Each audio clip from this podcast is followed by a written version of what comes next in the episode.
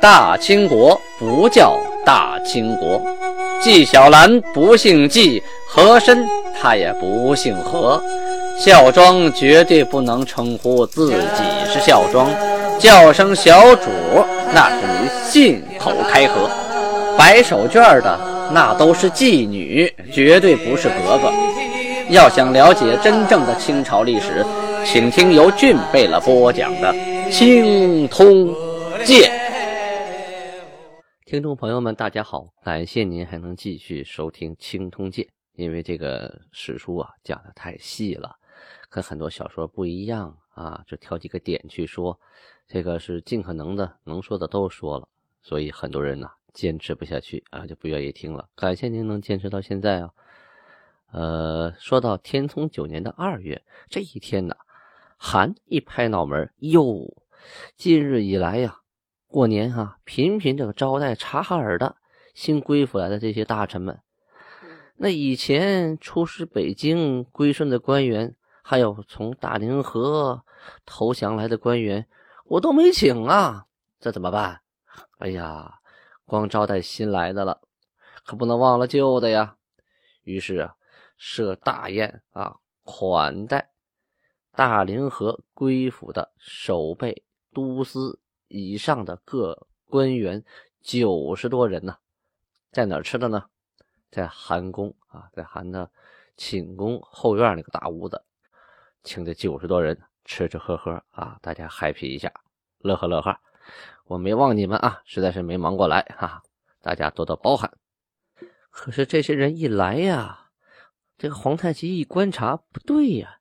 一看这哪每个人呢，形容憔悴啊，面带愁容，这表情都不对呀啊，都蔫了。什么原因呢？整个一个正月啊，都没搭理这些人啊。这到了二月才想起来，这不成后娘样子了吗？赶紧说点好听的，找吧找吧吧啊！就说呀，虽有心得之人，然旧归者何故忘之啊？蒙天眷佑啊！翠集之大小各官，勿论旧服新规，俱当妥善详查恩养之。吾亦将不忘新旧之人，必时体恤，一体恩养之。啊，着将此言依次预告诸辈了，就是把这段话呀，说就是从今往后啊，不光是韩，还要下边的各个辈了，对新旧归府的人要一视同仁啊。都要养好，要一样的对待，不能让有的人心寒。这段话呀，被啊分发到各个贝勒手中啊，各个贝勒呢上奏说：“韩之所欲甚是啊啊！”这韩说的有道理，有道理啊！臣等嗣后必不改忘啊，当恩养之。我们以后啊一定能做到。二月初三这一天呢，有一个投降过来的汉官叫张文恒啊，他向韩。奏报了，他奏报了这一篇东西很长，其中大概意思呢，就是请韩呢出兵攻打民国。什么原因呢？其中列举了这么一句话，说呀，很多明朝的老百姓啊，都怎么形容这些当兵的呢？老百姓这么说：说诸身流贼如书啊，我兵行如过壁。什么意思？他就说呀。这些草寇、山贼，还有女真的兵，这些人呢，就像梳子一样啊，从头发之间走过，就从我们村子呀、老百姓的身边走过啊，要搜刮很多东西，就像梳子一样。可是我们明朝的部队要是来了，那可就不是梳子了，那是篦子呀，是一根一根的头发那么撸啊，什么也剩不下呀，这更狠啊！老百姓对现在这个国家的兵是这个印象。这说明明朝现在是军民不和，同时他也提到了明朝有内乱啊，而且呢，上下官员之间也不和，战斗起来呢也没有什么别的花招，就是关闭城门，城墙上城墙上支好了大炮，也没别的主意，趁这机会不打他，等他缓过劲儿来，将来恐怕我们就没有这么好的胜算了啊！主要的目的就是劝韩早日出兵，拿下明朝。初三这一天呢，韩呢还请了另一拨人吃饭，是六十三名官员啊，在中殿吃的饭啊，他他是在殿里啊，可不是在后宫了啊。这六十三人呢，在店里就摆下了，属于办公室。这个前殿后宫，殿是办公室，宫是睡觉的地方啊，它不一样。这一波人是从哪来的呢？是上次攻打北京的时候来归附的啊。昂邦张京就是大将军，马光远、王世选、马登云，还有贾腊张京、孟乔芳、杨文奎和大凌河守备等等六十三名官员啊，杀牛宰羊啊，摆酒设宴。盛情款待这些归附之人。民间有一句话呀，叫“宁拉一圈，不拉一人”呢。什么意思呢？啊，要么你就对谁都不好啊，要不呢你就对谁都好，你别落一个，你落下谁谁记恨你，就是这样的。所以呀，皇太极意识到这一点，也一碗水端平。一个正月请不过来，好，二月接着请。二月初六这一天呢，韩没什么事啊，想出去散散心。就带着这个手底下人呢，到了牧群馆啊，专门负责养牲畜啊、家禽的这个地方啊，正好赶上谁呢？赶上大贝勒呀，在那射鸭，就是说拿箭呢射鸭子。大贝勒呀，指的就是代善啊，就是老大啊。这个代善在射鸭子呀，赶上了。皇太极呀，就请大贝勒到茶馆喝点茶。可是呢。他见到大贝勒，大贝勒是他哥哥呀，他是空手来的，这巧了碰上了，也不是故意的。喝完茶了，总觉得这不太合适。回到宫里以后啊，命令杀牛杀羊啊，一头牛和一枪羊啊，准备了四桌酒肉，款待大贝了。怎么款待的？让人送到大贝勒家，补上刚才我这个不周到的地方。按理说兄弟之间不用这样啊，但是啊。他是韩啊，那个是他的哥哥，曾经推选他为韩。越是这样，越要注意细节。传出去了啊，韩招待自己哥哥就喝口清茶，人家会怎么想呢？所以啊，就怕人多想，让人补送了啊一头牛和一枪羊。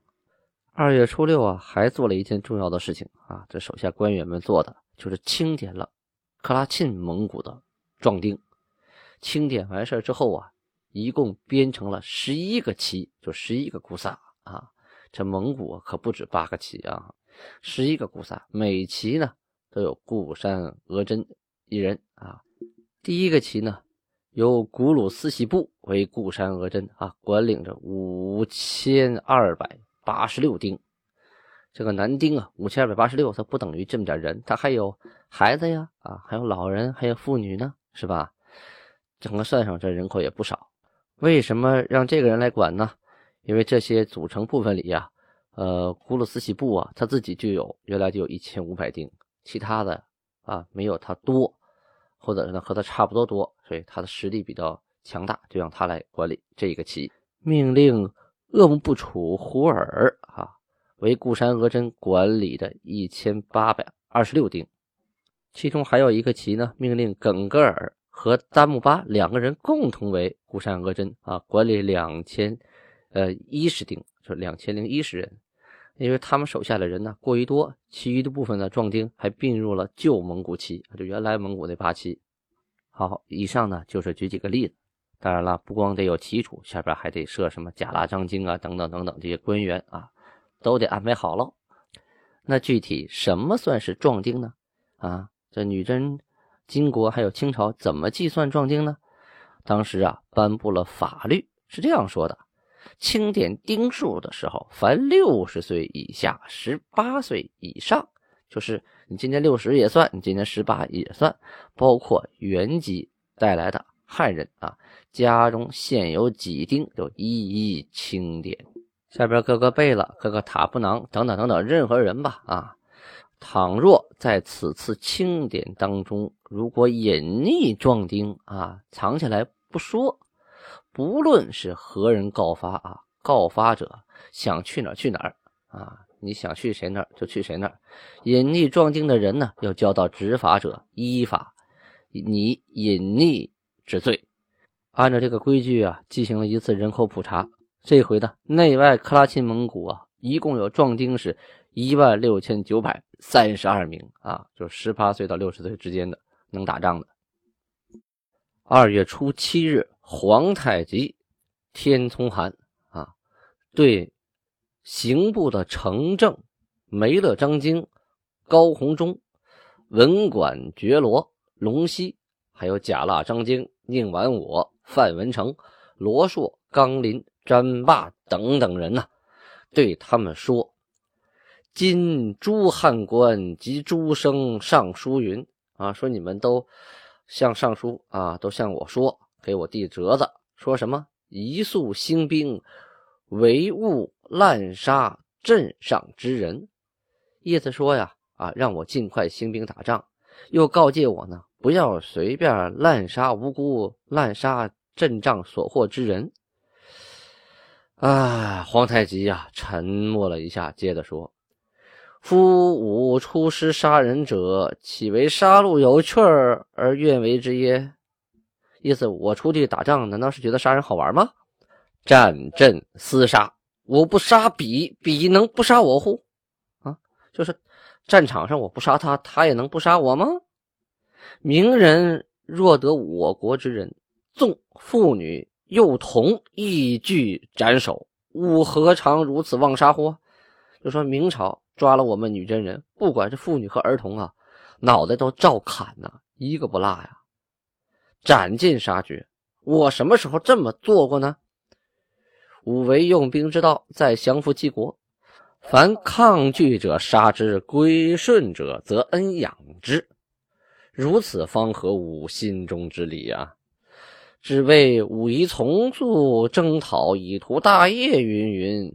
朕何尝满足于言辞上从速征讨以成大业，而耽于狩猎放鹰之戏乐乎？啊，吾将伺机顺理而举之矣。这段话意思是说呀，说我皇太极呀，用兵打仗，目的是降服他的国家，不服了我杀，服了的我养。啊，这是我心里的道理。至于你们说啊，我应该从速的去。呃，去征讨啊，建大业等等等等这些话，我什么时候不这么想过呀？啊，难道我只是嘴上那么说，然后天天去玩放鹰打猎的事儿吗？我是觉得呀，应该水到渠成，到了合适的时机啊，再出兵。今察哈尔全体蒙古新进来归，尚不令其降众，稍事安定，以收拢其人心，并修其城池，即轻率出师，焉能成大业呀？他说了，察哈尔刚刚啊归附，还有周边的蒙古都刚归来，我立刻就让他们打仗去送死去，我怎么也得收一收人心啊，让他们休息休息，对吧？那轻率的就出师，一定就能成吗？他们顿生二意，若是在战场上就反了，那我不是白浪费功夫吗？若不论心腹救乡之人，皆不惜赏给衣服、财帛、马匹啊。牧畜以养之，每日三餐食赏啊，如此仁爱之，吾岂不担疲倦耶？唯欲使人心悦诚服，以图大事矣。若不收拢人心，若兴师动众，焉能攻城必取，野战必克？金云尽速出师者，吾不解其谋意也。啊，吾度其意，无非尽速兴兵。虽劳顿失旅，如克城池，可于艰难之时，先得一己之富裕啊！至若苦兵困民，何须我忧？那皇太极这句话说挺狠，是我不知道你们怎么想的啊！天天劝我兴师打仗，我合计了合计啊，目的无非是啊，打仗反正也不死你，是吧？死这些老百姓，死完了以后呢？你呢得了好多便宜是吧？你当官的得到富裕，这城的东西都归你了，啊，老百姓当兵的死了啊，受伤了，啊，困难了，跟你都没有关系。这样的思想啊，什么意思？凡据书者，皆为国事进言之人，尚有妄杀良善，或有失于政，或所行啊武艺等失误之处，一经察之啊，即行指出。此处细数失误，唯有那样方位之疑，谓之正啊！如此执见之人，吾必以其诚心忧国而不忘之矣。无素行之意，虽爱人而不过分，虽经久而不忘却。皇太极这段话呀，是安抚这些啊上书的大臣，你们也都是为了国家出主意啊。对的呢，我表扬；错的呢，要改。如果指出别人有问题，你应该呃提出合理化建议啊。你光指责别人，那也是没有用的。提不出合理化建议，那也是空指责。后边皇太极对出兵打仗这件事情，他采取什么样的态度呢？皇太极啊，曾经。说过这样一句话，我记忆犹新啊，在史书上史书上读到的，说扩足则亡族，不扩足则亡国呀。这句话啊，让人感触很深呐。在当时，女真人是很少的一部分，跟哎呀汉族人比，那就是天空上一颗星星啊。你一滴水落到大海里，瞬间就被融化掉了。一旦你进了中原啊，那你。就会被同化掉，很有可能一个民族就消失了。可是你要是不扩张的话，你等明朝反过劲儿来，国力强盛了，很有可能倒过来把你的国家就灭了。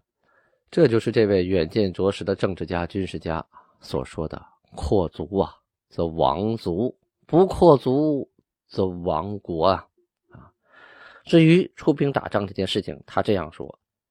今吾常思，我国既定，大兵出动，民国皇帝若弃京城而走，追之好；亦或不追而攻北京城好；亦或围而困之好。这几句是说呀，皇太极也常想啊，我去打北京，那皇上要是跑了呢？啊，他知道我来，他跑了呢？中国那么大，他跑哪去不行啊？临时再建个陪都啊，那他跑了以后，这个北京城我是打呢，我是围呢？我还是不理他去追皇上呢，啊，那时候该怎么办呢？啊，那怎么办？我也想不好啊啊！今民国皇帝若请和，与之和好，亦或不和好，啊，京城被围，而彼被迫求和时，又当如何？那太太说了，皇太极说：“我在考虑呀。如果突然明朝皇帝向我求和，那我是跟他和好呢？”还是不和好呢？虽然这主动权在我，但我也很难拿捏呀。和，将来他休养生息强了，过来打我呢；不和，我去打他。我们围困京城的时候，他要跟我求和呢。那个时候我是跟他和呢，还是不和呢？哎呀，这很难拿捏呀。和是吧？我白打到那儿去了。要不和，攻城呢，确实也会死不少人。攻下城也不见得拿下整个国家呀！哎呀，这些事情啊，你们都不考虑，这都是当头人要考虑的事情，你们就考虑一点一点的东西，我要考虑很全面的东西，很累呀！啊，上蒙天恩，北京得克，其民又当如何安定？我国自诸贝勒至诸姑姑格格等贪婪财帛，应如何禁止？哎，这是他愁的一个事情。你管好自己，管不好别人呐。下边这么多什么贝勒呀、大臣呐、姑姑啊、格格，到了北京，呵，一看遍地是黄金，抢这个要那个，夺这个争这个，到时候该如何禁止呢？